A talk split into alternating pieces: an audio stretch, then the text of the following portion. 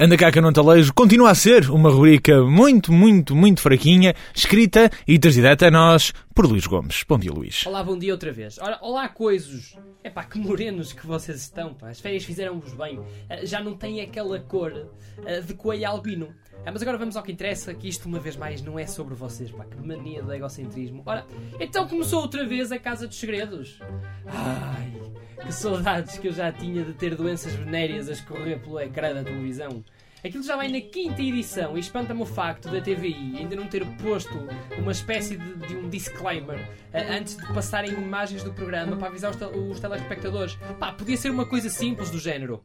Caros telespectadores, as imagens que seguem podem causar danos permanentes ao nível cognitivo. A exposição prolongada a este programa pode causar náuseas e estupidez. Podem ainda causar lesões cerebrais irreversíveis, como por exemplo saberem quem é Fanny ou o Cláudio Furtado. Outro dos efeitos causados pela exposição prolongada é a utilização dos termos man, lol, ya e faço por 15 euros durante uma conversa com amigos. Por favor, seja moderado. Não aconselhado a menores de 12 anos, sob pena de dar com eles a tentarem ter relações com o cão. Em caso de dúvida ou persistência dos sintomas, remova o botão com o número 4 do comando da televisão. Só para vocês perceberem, aquilo tem tanto nível eh, que na grelha dos canais por cabo, eh, o canal do programa está entre dois canais que o conteúdo é mais ou menos idêntico. Um dos canais tem um nome que começa por sexy e acaba em hot. Ui, segundo, muito bom esse. O segundo tem como mascote um coelho. Quer dizer, eu já vi os três e para mim. Ao mesmo tempo? Uh, não.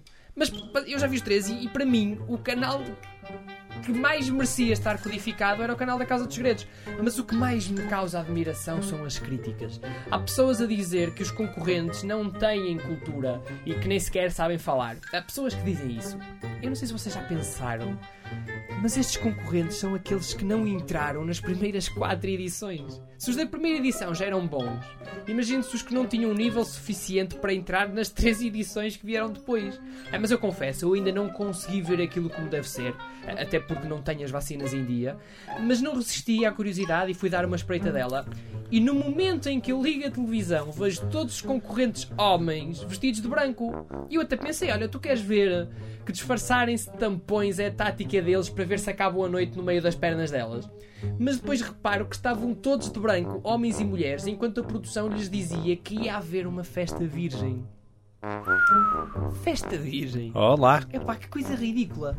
Como se pode fazer, como é que se pode fazer uma festa virgem se o único imã que existe dentro da casa é o que está colado na porta do frigorífico? e que a verdade seja dita, quer dizer, mesmo esse já viu melhores dias. Há também lá um concorrente que tem como segredo: tenho um fetiche pela Teresa Guilherme. Epá, parem e não censurem, até porque não podemos todos gostar de mulheres.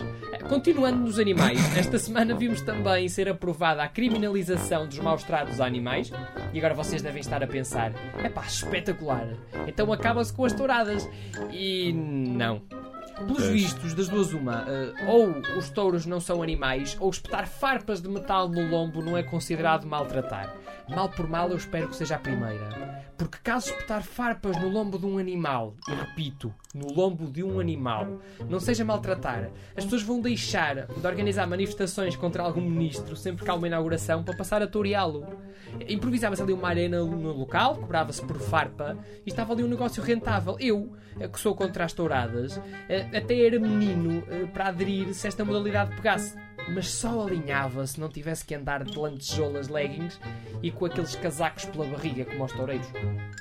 Esta semana também vimos António José Seguro ser completamente cilindrado por António Costa, é, mas é melhor não falar disso. Uh, acho que já chega de falar de maus tratos por hoje.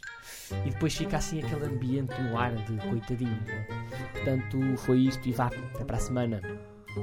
Anda cá que não talejo está disponível para download no site da Engenharia Rádio em www.engenhariaradio.pt e também em podcast naquela plataforma digital mais vulgarmente conhecida como iTunes.